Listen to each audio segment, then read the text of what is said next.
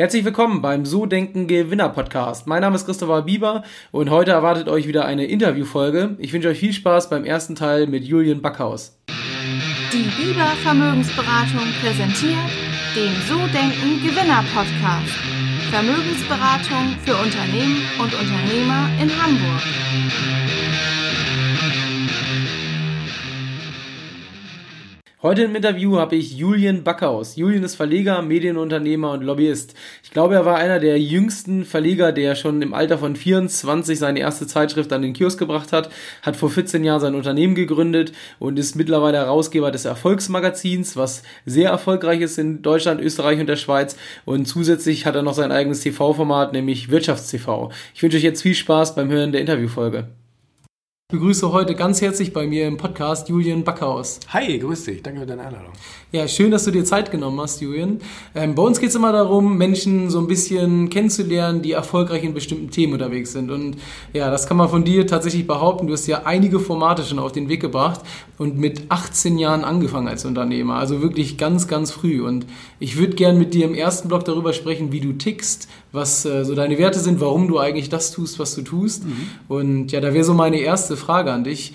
Wieso hast du dich eigentlich mit 18 selbstständig gemacht und bist nicht ins Angestelltenverhältnis gegangen? Ähm, ich bin ja, wenn man es ganz genau nimmt, mit 18 habe ich eine Ausbildung begonnen. Da musste ich natürlich irgendwie so eine Art Arbeitsvertrag unterschreiben für drei Jahre und habe mich aber schon vor der Ausbildung, da war ich nämlich schon 18, selbstständig gemacht und habe mir einen kleinen Gewerbeschein geholt und habe gesagt, ich möchte unbedingt irgendwas in der Kommunikation machen. Da hatte ich so viel Spaß dran und äh, ich war aber natürlich ein typischer junger Mensch, der vielleicht noch nicht so ganz 100% wusste, was er machen will.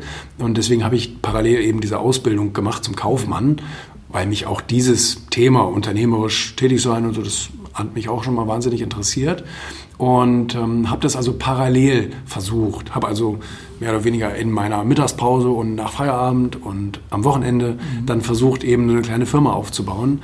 Und ähm, das war dann im Marketing, da konnte man am schnellsten, finde ich, irgendwie Geld verdienen und auch äh, Fähigkeiten irgendwie einsetzen. Und ähm, warum habe ich das gemacht?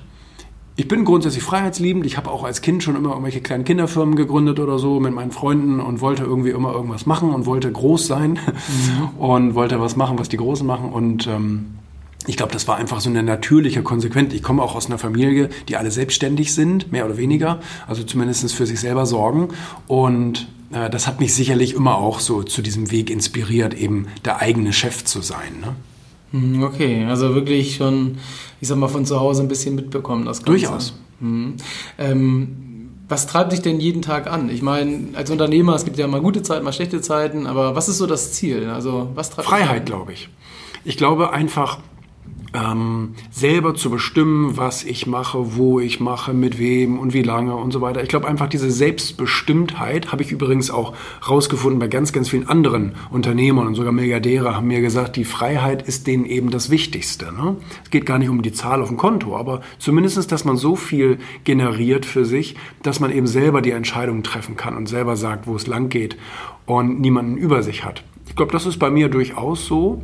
Ich bin teamfähig, aber ich möchte einfach gerne selber bestimmen und möchte mich nicht nach den Richtlinien anderer richten. Hm, okay, ähm, jetzt hast du vor zwei Jahren ja beschlossen, wirklich in den sozialen Medien aktiv zu sein, Videos zu posten, bist ja auch wahnsinnig gewachsen in dem ganzen Bereich.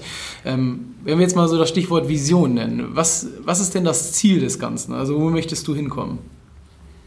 Also ich habe natürlich verstanden, und das passt auch zu meiner Persönlichkeit, einfach eine Marke zu werden. Mhm. Und ich mag, und das ist ja eine meiner großen Leidenschaften, eben auch diese Unterhaltung von anderen, dass ich andere gerne unterhalten möchte. Das mache ich mit meinen Medien ja den ganzen Tag lang. Und ich glaube, das kann ich auch als eben als persönliche Marke. Jetzt bin ich nur kein Comedian geworden oder kein Sänger geworden. Da fehlt dann wiederum das Talent. Bei Comedian wäre ich mir nicht so ganz sicher, das könnte ich hinkriegen, aber äh, Sänger auf gar keinen Fall.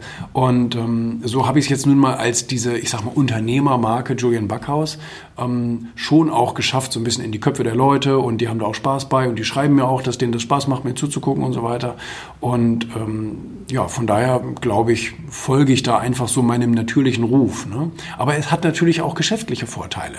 Wenn du aus dir selber eine Marke machst, ich habe mir das immer bei Richard Branson abgeguckt, hm, du kannst halt, wenn du ein neues Unternehmen oder ein neues Produkt auf den Markt bringst, mit dir selber sozusagen als Testimonial arbeiten.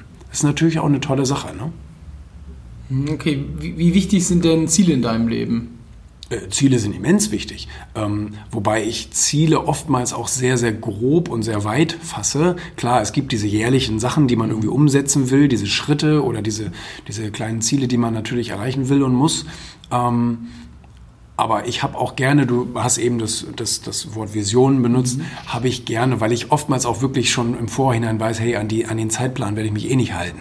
Weil ich oftmals auch langsamer bin und ich brauche viel länger, um Dinge auch zu verstehen und so weiter. Ähm, um sie dann aber auch richtig anzuwenden. Und von daher, Ziele waren mir immer sehr, sehr wichtig. Auch eins meiner ersten Bücher hieß Ziele von Brian Tracy. Habe ich ganz viel von äh, gelernt und viel von profitiert. Und ähm, ja.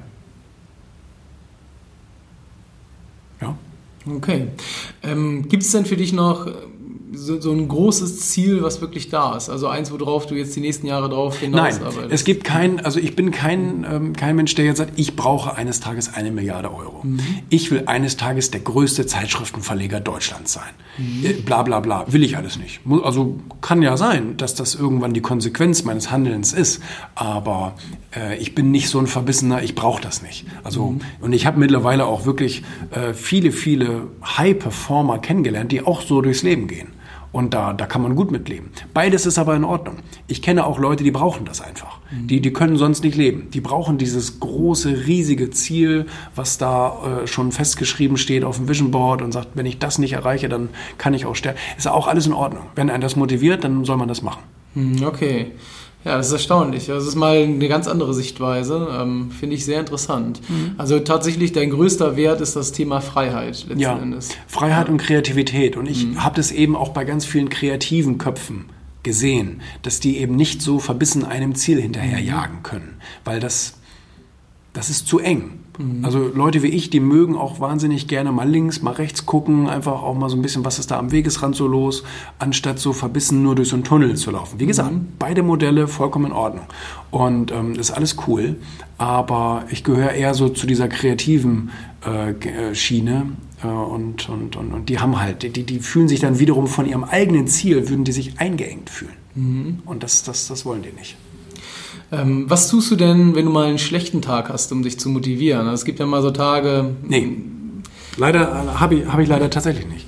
Ähm, ich habe keine schlechten Tage. Ich könnte mich jetzt in den letzten ja, gut, vielleicht gab es mal irgendwie einen, wo man wirklich auch mal krank ist oder so, ne? mhm. ne? wo man wirklich einfach down ist und man hat gar keine Energie, irgendwie aufzustehen. Dann, dann ist man halt krank, dann ist das halt so. Aber ich habe nicht so irgendwie, dass ich sage, ey, weißt du was, auf diesen Tag habe ich so keinen Bock. Weil weißt du, was ich dann machen würde? Ich würde ihn einfach anders machen. Also wenn, wenn ich sagen würde, ich habe da so keinen Bock auf dieses Gespräch, dann mache ich das Gespräch nicht. Und mhm. dann ist es halt so ich gestalte mir das so ein bisschen wie Pipi Langstrumpf, so wie ich das gerne hätte, so wie es mir, so wie es mir, äh, so wie es mir gefällt. Und, aber in der Regel kommt es auch nie so weit, weil ich schon im Vorhinein überlege, hey, habe ich wirklich Bock mit dem oder will ich da wirklich hin? Tue ich mir das wirklich an, da auf diese Veranstaltung? Mhm. Und ähm, also es ist jetzt auch so, ich habe zu einer Veranstaltung zugesagt und habe jetzt aber mit, der, mit, mit dem Veranstalter einfach auch viel negative Erfahrungen gemacht und habe gesagt, nee, da gehe ich jetzt nicht hin, da habe ich keine Lust zu, das tue ich mir nicht an. Dafür ist mir eine Lebenszeit mir dann zu schade. Klar, jetzt könnte man sagen, ja, Zuverlässigkeit und so weiter, ist mir egal. Hm, okay, also tatsächlich wenn mal, ich sag mal, was nicht so gut läuft, versuchst du dann für dich einfach eine Lösung zu finden, um, um was Gutes draus zu machen. Kann man fast so sagen. Ja, das kann man auf jeden Fall so sagen. Ja. Und ähm, ja. Wie gehst du denn mit Misserfolgen um? Also es wird ja, du hast ja auch viele Projekte, die du machst, da wird ja auch mal was nicht funktionieren. Ähm, was machst du dann in so einer Situation? Ja, für mich ist das nie ein Misserfolg. Also Misserfolg oder Scheitern im klassischen Sinne bin ich ja nur dann, wenn ich akzeptiert habe, mhm. dass es jetzt zu Ende ist. Das habe ich bisher nie gemacht. Und ähm, also alle Medienmarken, die ich gegründet habe, gibt es noch. Das eine läuft besser, das andere läuft nicht, äh, nicht so stark und so. Das ist aber vollkommen in Ordnung, das ist ja meine Verantwortung. Kann ich vollkommen gut mit leben. Also ich denke irgendwie nicht so, ah, da bist du jetzt aber, hast du jetzt eine Niederlage erlebt oder so. Ähm, und es fällt mir auch echt schwer, irgendwie so typische klassische Niederlagen zu finden. Klar habe ich mal jemanden beauftragt für viel Geld und der hat irgendwie nicht das gebracht, was ich wollte oder keine Ahnung, ich habe auch mal gedacht, ich mache das Projekt und das läuft viel erfolgreicher, aber letztendlich ist es gar nicht so erfolgreich gelaufen oder so. Aber das, das, das würde ich niemals irgendwie als Niederlage oder so definieren. Mhm. Ähm, ich habe halt noch nicht so dieses, vielleicht kommt das ja noch, so weißt du, insolvent gegangen irgendwo oder irgendwas so richtig verkackt oder öffentlich mich gedemütigt oder das ist mir halt bisher nicht passiert. Hm, okay. Kann, kann, ja noch kommen.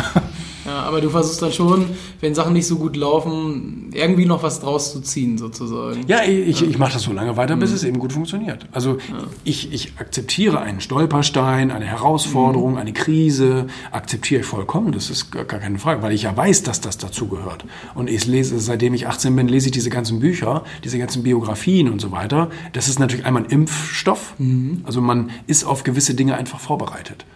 Und selbst wenn sie dann kommen, dann kann man damit viel besser umgehen, weil man eben schon gelernt hat, wie besonders erfolgreiche Menschen damit umgegangen sind. Hm, okay, das finde ich, find ich sehr interessant. Ähm, was ist denn so der längste, ich sag mal, Misserfolg, beziehungsweise den gab es ja nicht, aber was ist so der längste Weg gewesen, wo du wirklich so sagst, hey, da habe ich, weiß ich nicht, vielleicht Monate, Jahre immer wieder dran gearbeitet. Gibt es da was bei dir im Leben? Es gibt natürlich persönliche, ähm, also so, so, so, ich sag mal so Eigenschaften oder Fähigkeiten, die ich bis heute einfach nicht gut beherrsche.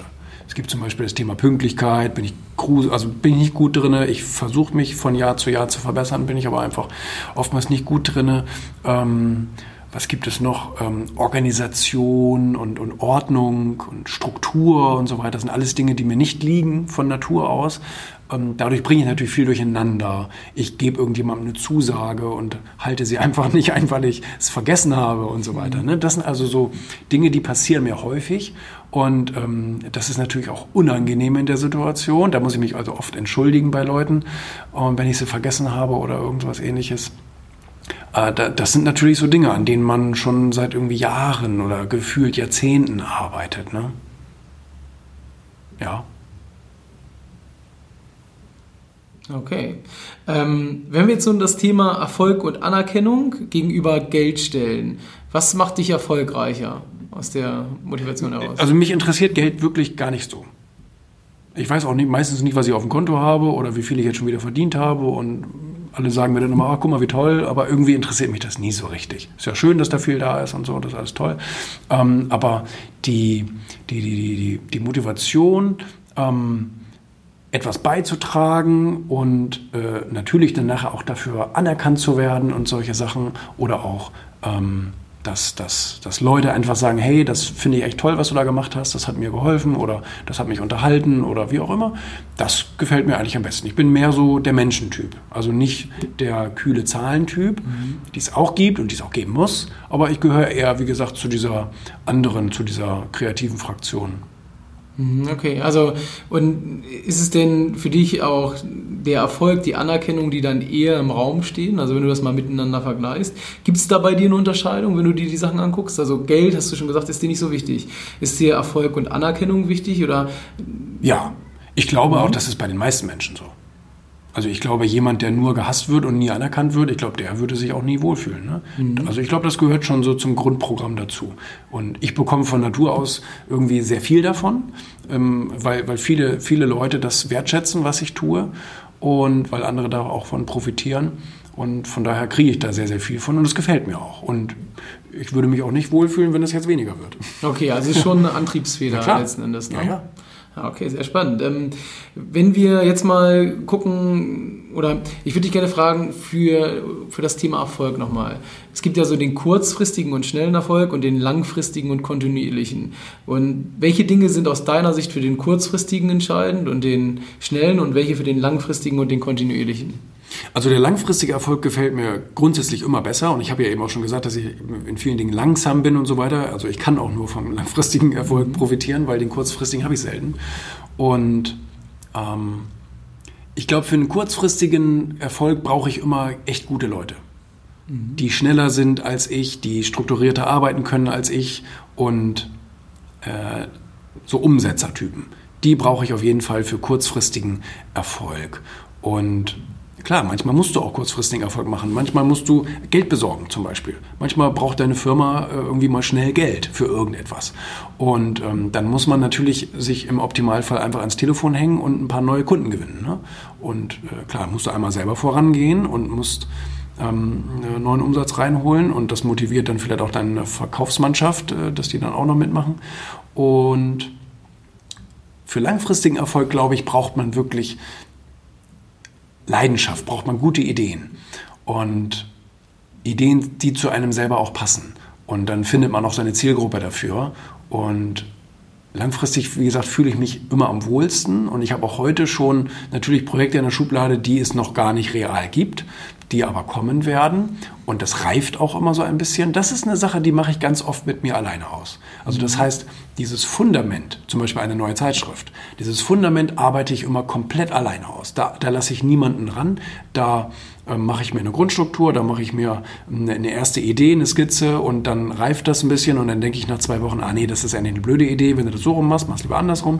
Und ähm, und ich traue mich dann auch, weil, weil ich es eben auch niemandem erzähle, mhm. traue ich mich auch, Dinge komplett umzuwerfen.